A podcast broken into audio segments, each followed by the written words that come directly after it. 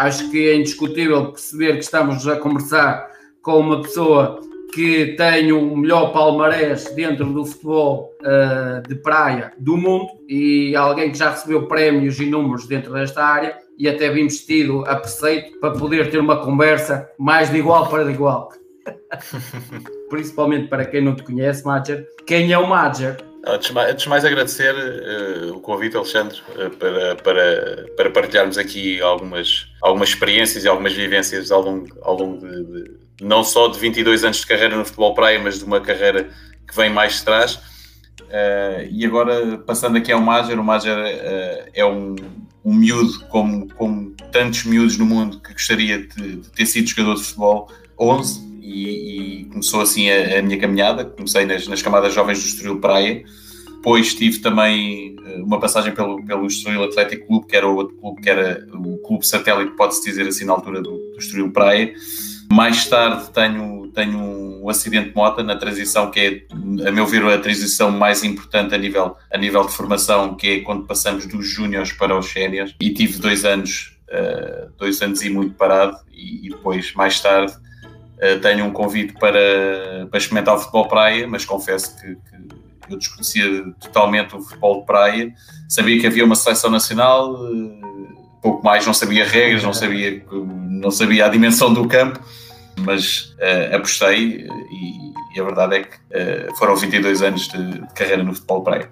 Olha, surge-me aqui algumas curiosidades em relação ao que tu acabaste de me dizer. Primeiro é, qual foi a grande diferença que tu notaste do futebol de 11 para o futebol de praia? É, é completamente diferente. Aliás, eu tive, tive a felicidade de, de poder competir nas três vertentes do futebol. Uh, passei pelo futebol 11, futsal e, e, futebol de praia.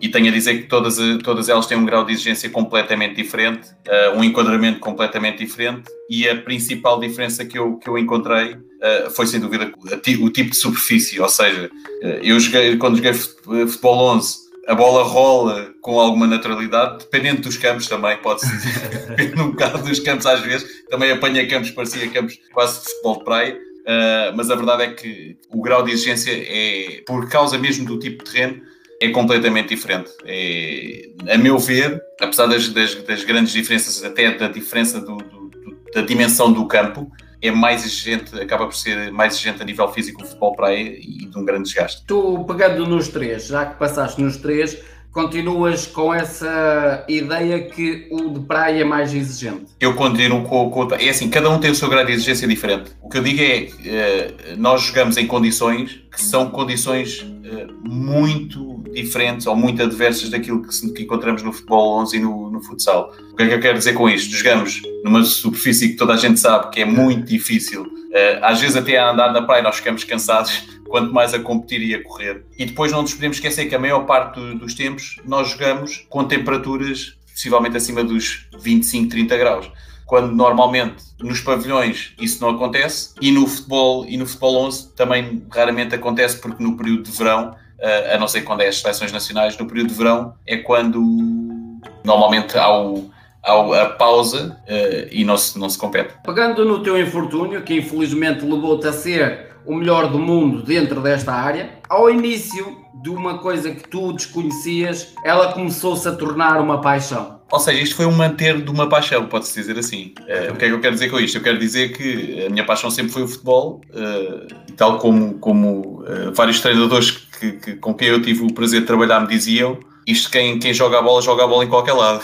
Por isso é que eu acho que isto foi um manter um bocado da minha paixão. Não me arrependo em nada de, de, de não ter vingado depois, mais tarde, do futebol 11, ou seja, porque eu tive, tive uma tentativa de um regresso ao futebol 11, porque realmente encontrei ali uh, um futebol que se adaptou às minhas características muito rapidamente. E então, quando assim o é, uh, nós apostamos, na, apostei neste caso, apostei no futebol de praia, uh, com o intuito de manter a minha paixão que eu tenho ao, futebol. Pegando ainda nesta tua vertente e olhando para os teus 22 anos de carreira dentro desta área, como é que foi para ti a primeira vez que tu vestiste a camisola da seleção das esquinas? O que é que tu sentiste nesse momento? Ui. eu, eu, eu, eu, eu senti, aliás, o que eu senti uh, na minha primeira internacionalização, senti precisamente a mesma coisa na minha última. É o motivo de, de, um orgulho imenso vestir, vestir a nossa camisola. Quando vestimos aquilo, parece que aumentamos o nervosismo e, é, e, é, e é uma realidade, porque ficamos com o peso de carregar uma nação às costas e não queremos falhar perante, perante essa nação. E depois, quando foi, quando foi a primeira vez, foi uh, por estar rodeado na altura de, de os meus, os meus ex-colegas eram tudo ex-jogadores de futebol 11 e alguns deles aqueles que eu via na televisão e nunca imaginaria que iria partilhar um balneário ou um campo ou ia jogar ao lado deles. E por isso isso aumentou uh, aumentou o meu, o meu nervoso miudinho, pode-se dizer assim, porque não queremos falhar perante aqueles que são os nossos ídolos. E para além disso uh, muitos deles uh, depois acabaram por comprovar que para além de serem ídolos dentro do campo, são fora de campo porque tornaram-me numa pessoa uh, mais humana. E o que é que tu sentiste na primeira vez que ouviste o hino nacional com a camisola ao peito? Bem, senti um, um, uma enorme alegria. Eu posso dizer que senti uma enorme, uma enorme alegria. Porque eu, quando comecei no Futebol 11, nós temos sempre um objetivo e quando nós somos ambiciosos, temos um objetivo e o objetivo máximo é chegarmos a uma seleção nacional. E estar ali a representar a seleção nacional foi um sonho que acaba, acabou por se realizar não no futebol 11, mas acabei por representar uma seleção nacional no futebol de praia. Pegando ainda também no teu palmarés, tu que já foste considerado cinco vezes melhor do mundo pela FIFA, uma vez já é difícil. Como é que é olhar para trás e perceber que foste cinco vezes nomeado para este prémio e, e ganhaste? Eu acho que eh, basicamente isto, isto prende-se com nós nos rodearmos uh, por pessoas ambiciosas, pessoas que, que, uh, que, trabalham enquanto equipa e pessoas que te ajudam a conquistar primeiro títulos, uh, primeiro títulos coletivos e depois títulos individuais. Que eu acho que os títulos individuais vêm por acréscimo. E eu, ao longo destes 22 anos de carreira, sempre tive a felicidade, para já de ter nascido em Portugal, isto, é, isto é uma realidade porque nós somos, eu costumo dizer que somos um país muito pequeno, mas recheado de talento, e prova disso é, é que nós damos cartas Uh, não só no desporto, mas em variadíssimas áreas. Somos os melhores do mundo em variadas áreas. E, os e quando assim é, torna tem mostrado isso.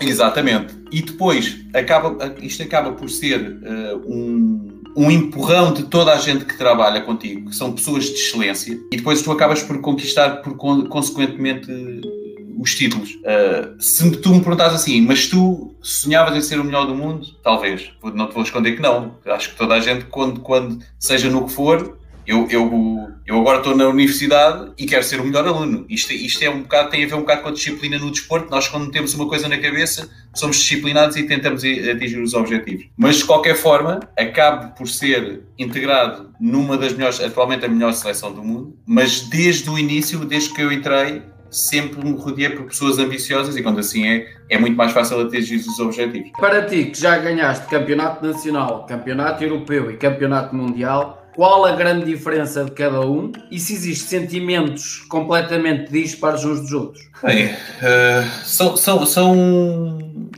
são competições completamente diferentes. Apesar de terem sempre o sabor da vitória que é e o vitória e quando eu digo o sabor da vitória é o sabor da vitória final. Uh, são são competições que têm que têm um sabor completamente completamente diferente. O, o auge de qualquer atleta é ser campeão do mundo seja o que for. E a verdade é que isto aconteceu a nível da seleção e é, é o melhor é o melhor eh, sentimento do mundo. Uh, é sermos campeões uh, pela, da Europa ou do mundo pela nossa seleção. Sim, em, em, em, em, termos, em termos de campeonato nacional, uh, também, também tem um sabor eh, enorme. Aliás, os campeonatos nacionais que eu ganhei, não só em Portugal, mas, mas também fora, tiveram um sabor eh, de, de de grande trabalho e conquista, isto porque não deixam, não deixam de ser uma conquista para aquele país e às vezes, por, por, por mais que não se queira, lá fora nós acabamos por levar um pouquinho do, do, nosso Portugal e demonstrar que os portugueses são bons naquilo que fazem. Tu achas que, por exemplo, o maior reconhecimento ao teu excelente trabalho que tu executaste ao longo destes 21 a 22 anos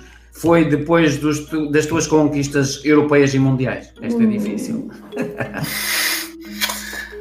Não, eu, eu, nós, nós sempre tivemos, eh, não no início, no início, tendo em conta que era uma modalidade relativamente recente e que, que pouca gente acreditava nesta modalidade e até achavam que nós éramos, no, no, no verdadeiro sentido da palavra, o, os brinca na areia. A verdade é que no início não, não sentimos essa, esse apoio essa, e nos colocarem no, no sítio meritório, que eu acho que o futebol praia merece, cada um merece estar num sítio uh, meritório de excelência. E a verdade é que depois de 2001, eh, quando fomos a primeira vez campeões do mundo, aí sim, aí é que eu senti que realmente foi um dos principais passos para, para as pessoas que nos começassem a ver de, outra, de outra forma. Qual foi o jogo mais difícil que tu tiveste e porquê? Ui, já tive tantos. Isso é uma pergunta muito complicada. Uh... Assim, o que te marcou mais? Ah, eu, tive, eu tive vários jogos que marcaram, mas posso falar agora num que é mais recente, se calhar as, as pessoas identificam-se mais. Se quiseres o top 3, chega. Uh, o top 3, o top 3 eu claro que vou, vou colocar sempre as finais dos campeonatos do mundo. 2001 uh, contra a França, uh, 2015 em Portugal frente ao Tahiti e, e agora, mais recentemente, em 2019 frente frente à Itália no Paraguai. Pegando também nesta vertente, porque existem atletas atualmente que estão também a enverdar por essa área, ou gostariam de enverdar por essa área. Quais são as principais dicas que tu darias, sendo tu alguém de referência mundial dentro desta área, quais são as principais dicas que tu darias a estes atletas que estão a pensar ou seguir esta área ou que já estão dentro desta área? Bem, eu, dou, eu dou sempre, até acabo por ser um pouco repetitivo, eh, mas a dica que eu dou, eu dou eh, generalizada, não dou só para, para quem vai uh, abraçar o futebol praia ou vai começar no futebol praia, mas uh, no dia a dia e na vida, eu acho que nós devemos ser assim. Nós, nós uh, temos sonhos, por vezes temos medo de arriscar, temos medo ao primeiro percalço de não, isto vou desistir porque isto não é para mim, vou. Apesar de ser o meu sonho, vou envergar por, por, outro, por outro lado, outro caminho. E então o, o, a dica que eu dou é sejam persistentes, procurem e busquem o vosso, o vosso sonho e não desistam logo, logo ao primeiro, ao primeiro, à primeira pedra no caminho. Tens passado aí algumas dicas ao teu filho? Passa, passa algumas dicas, eu passo, passo algumas dicas, mas ao contrário do que, do que, do que as pessoas possam pensar, eu nunca, aos meus filhos, nunca incuti uh, nada que eles não queiram. Ou seja, o que é que eu quero dizer com isto? Eu quero dizer é que eu não uma coisa que são os meus, eles, eles têm, exatamente, eles têm que amar aquilo, aquilo que fazem uh, e o pai está sempre aqui para, para os apoiar. Olha, ao longo da tua vida existiram momentos de autodescoberta que tu possas partilhar connosco, Maja? De autodescoberta? Eu tenho, eu, eu por exemplo. Uh, o que é que eu posso falar da, da, da autodescoberta? O que eu posso dizer é que eu, ao longo, ao longo da, da minha carreira, principalmente no, no futebol, no, no, futebol praia, uh, todos os anos uh, eu ia descobrindo qualquer coisa nova em mim. E, e, também, muito baseado nas pessoas do staff com quem eu trabalhava, também iam me incutindo algumas coisas para, de forma a, a, potenciarem algo de novo em mim.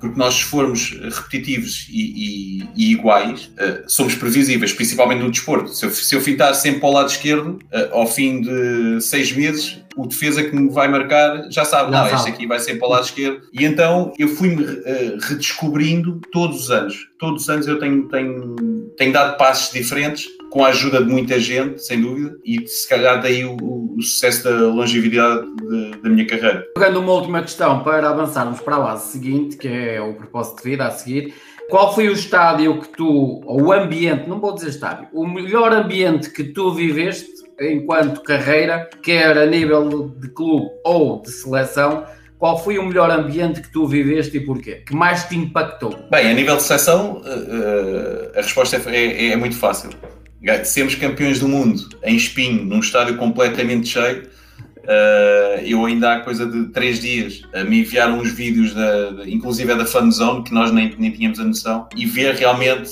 que, que os portugueses, uh, no nosso caso foram o 13 jogador, porque para o Campeonato do Mundo vão 12, foi o 13 jogador, e foi um, foi, um ambiente, um ambiente fantástico. E esse aí, não, não há hipótese, foi espinho. A nível de clube, tive, tive alguns, alguns estádios por onde, por, onde, por onde passei, mas talvez o que mais me marcou, para além do Sporting, não é? das, da, das conquistas que eu tive com o Sporting, foi sem dúvida ter sido campeão europeu com, com o Lokomotiv a primeira vez em Itália.